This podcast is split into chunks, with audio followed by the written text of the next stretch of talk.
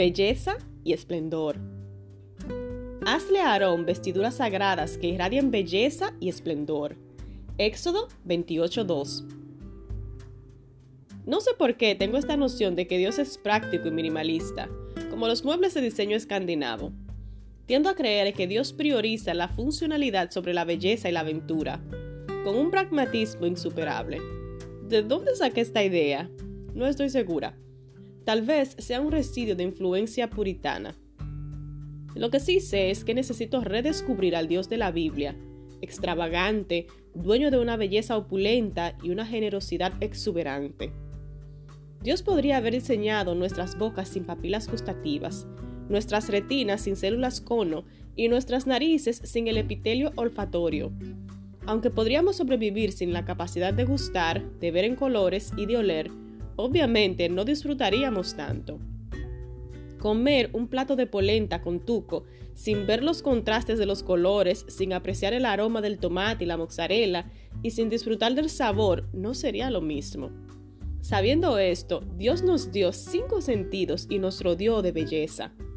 Dios escogió lo más bello y extravagante, no lo más práctico.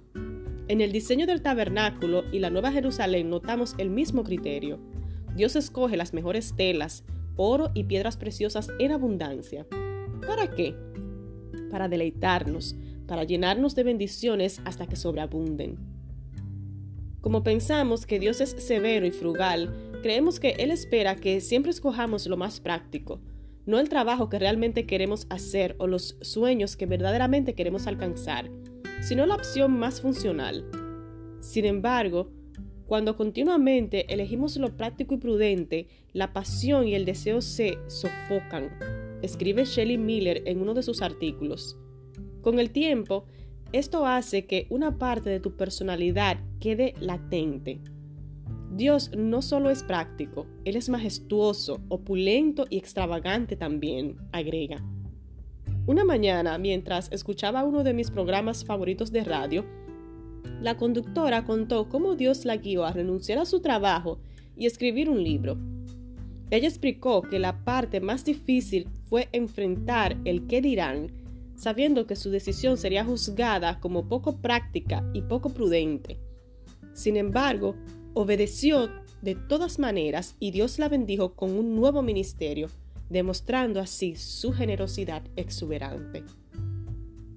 Señor, a veces censuro mis oraciones, mis sueños y mis anhelos pensando que jamás me darás solo lo mínimo e indispensable.